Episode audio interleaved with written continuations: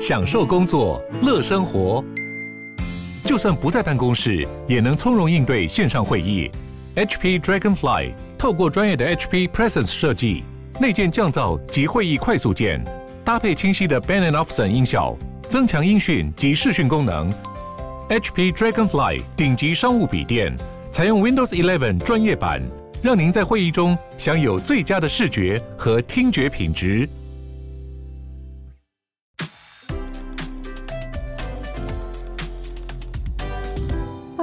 欢迎光临鲨语，带你关注那些有流量却没声量的有趣资讯。用十分钟零碎时间，一起跟上这个永远跟不上的世界。西澳洲某个市议会投票决定通过一项法律，禁止宠物猫出门的时候自由地在外面奔跑，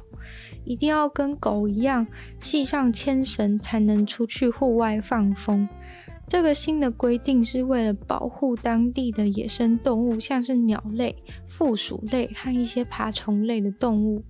因为最近宠物猫到野外去攻击野生动物的情况屡见不鲜，可能是养在家里面天不怕地不怕，所以出去的时候都很嚣张，看到一些动物就想要动手抓它们、打它们或是吓走，还有一些猫不习惯出门，结果冲出去被车撞死了，搞得饲主很难过，驾驶人也很衰。这个法律会适用于这个城市中七百五十只有登记的猫和饲主身上。如果你违反规定，让猫在户外放飞自我的话，将会被处以两百块美金左右的罚款。不管是在野生动物保护区，或是一些花园，或是路上、分隔岛上、公园、路树旁边，都不可以让你的猫到处乱跑，一定要上牵绳。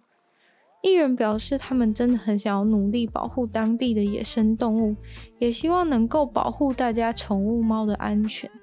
他看过一些猫遇到的时候就互相打架，或是会发生一些意外。地方政府虽然已经把一些自然保留区都划分清楚，希望不要有过多的人为干扰，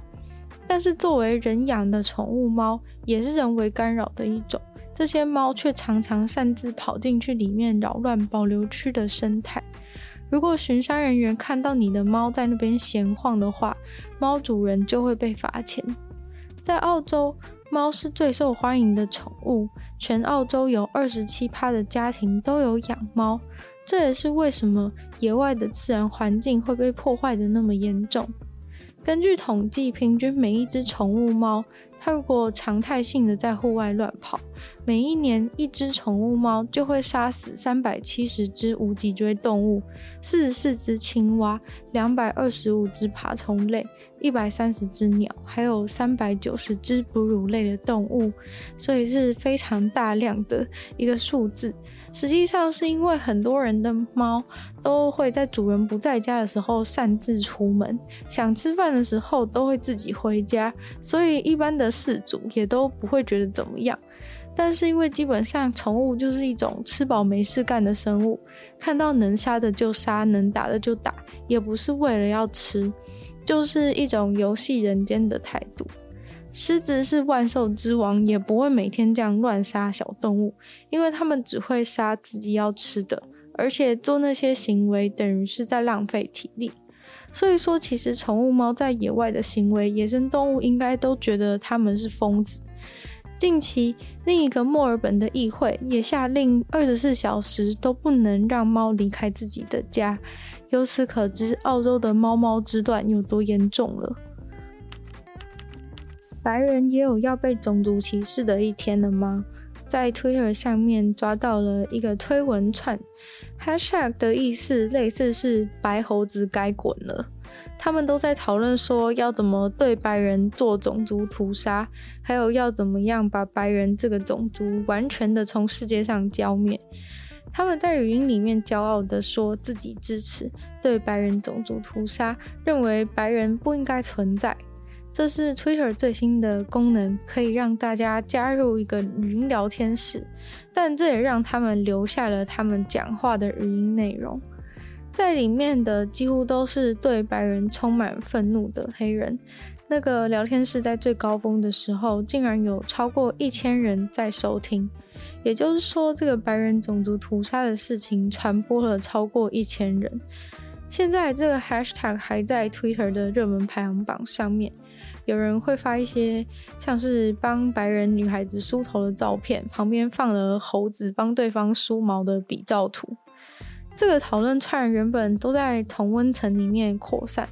但是被一个常常酸网络发言的账号给发掘转发出去。经过分享以后，让更多人知道了这件事。而美国的某个单位得知此事之后，马上就联络 Twitter，希望他们可以出手干预，把这个引起仇恨的 hashtag 下架，或是将使用这个 hashtag 的人停权或是惩罚。不过目前 Twitter 还没有做出任何公开的回应。制造出世界上第一个活机器人的美国科学家们宣布，他们创造的机器人还能够繁殖下一代。但不是你想象的动植物繁殖的任何形态。科学家是利用非洲爪蟾蜍的干细胞来培养，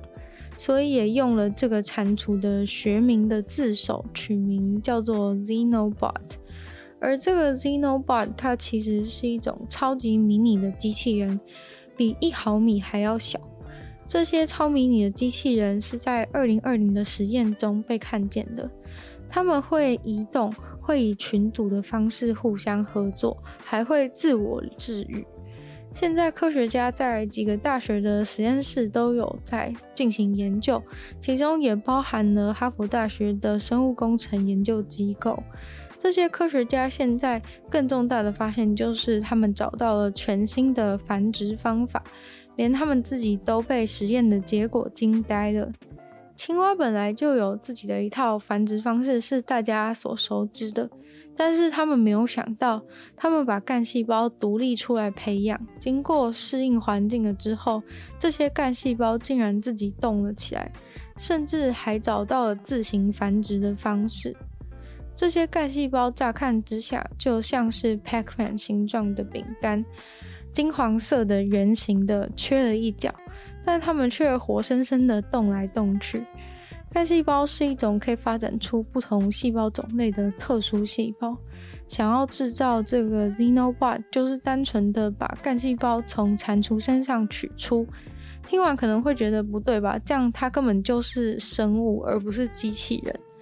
没错，一般的机器人都是用铁或是陶瓷之类材质做的，但是这个 Xenobot。它虽然是有机物做的，但是确实身上没有任何的基因。Xenobot 它本身是一个由三千个细胞所组成的球体，但是在一些特殊的情境当中，却使用了一种特殊的复制法。这种复制法一般是会发生在分子等级的结构上，从来没有看过在整个细胞或是在整个有机体身上发生。后来，科学家透过 AI 的帮忙，找出了最有利于这种复制的机器人形状，那就是缺了一个角的这个 Pac-Man 的形状。把它们都雕塑成这个形状，他们就有办法在环境中找到小小的干细胞，把它们都聚集在自己的凹槽那边。结果过了几天之后，一坨细胞就变成了一个新的机器人，分离了出去。这个机器人虽然现在感觉有点像是一九四零年代的电脑一样，看似什么都做不了，没有任何实际的应用方式，但是因为它的特性，让科学家非常的看好，它也许最终能够进入到我们的身体里面去执行一些任务，或者是在环境当中，也许能够去收集塑胶微粒、PM 二点五之类的，解决污染的问题。一位美国奥克拉荷马州的女子莫名其妙的被踢出了她所属的有名教会，原因竟然是因为他们把她身上的香菜误认成了大麻。这个女子身上带着香菜去参加教会的活动，结果香菜一被发现之后，就直接被赶了出去。这个女子不断地跟他们澄清说，那只是她想要做墨西哥汤要使用的香菜而已，但是没有人在听。教会的人一看到香菜，就直接把她当成邪恶之徒。这个事件被他自己上传到抖音上，很快的就在全美国疯传，马上获得了三百万次的观看。这个女子被教会赶出去之后，坐在教会的外面一直哭，教会的人完全不给他任何解释的机会，连闻都没有闻，就说香菜是大麻，味道明明差非常多的。如果是在台湾的话，大概所有的香菜爱好者都要被送进乐界所了。无害的，只是让人觉得有些恶心的香菜，竟然被误认成大麻。该不会其实这个教会是反香菜大联盟的地下组织吧？今天的鲨鱼就到这边结束了。喜欢鲨鱼的朋友，记得帮鲨鱼分享出去。可以的话，在 Apple Podcast 帮我留星星，写下你评论。然后也可以在任何有留言区的地方写下你对鲨鱼新闻内容的想法。我都会在回复哦，那也可以去收听我的另外两个 podcast，其中一个是女友的纯粹不理性批判，里面有时间比较长的主题性的内容，或是可以去听听我的新节目《听说动物》，会跟大家分享一些有趣的动物小知识。那也可以订阅我的 YouTube 频道，是追踪我的 IG，就希望鲨鱼可以在每周二、四、六继续顺利与大家相见。那么下次见喽，拜拜。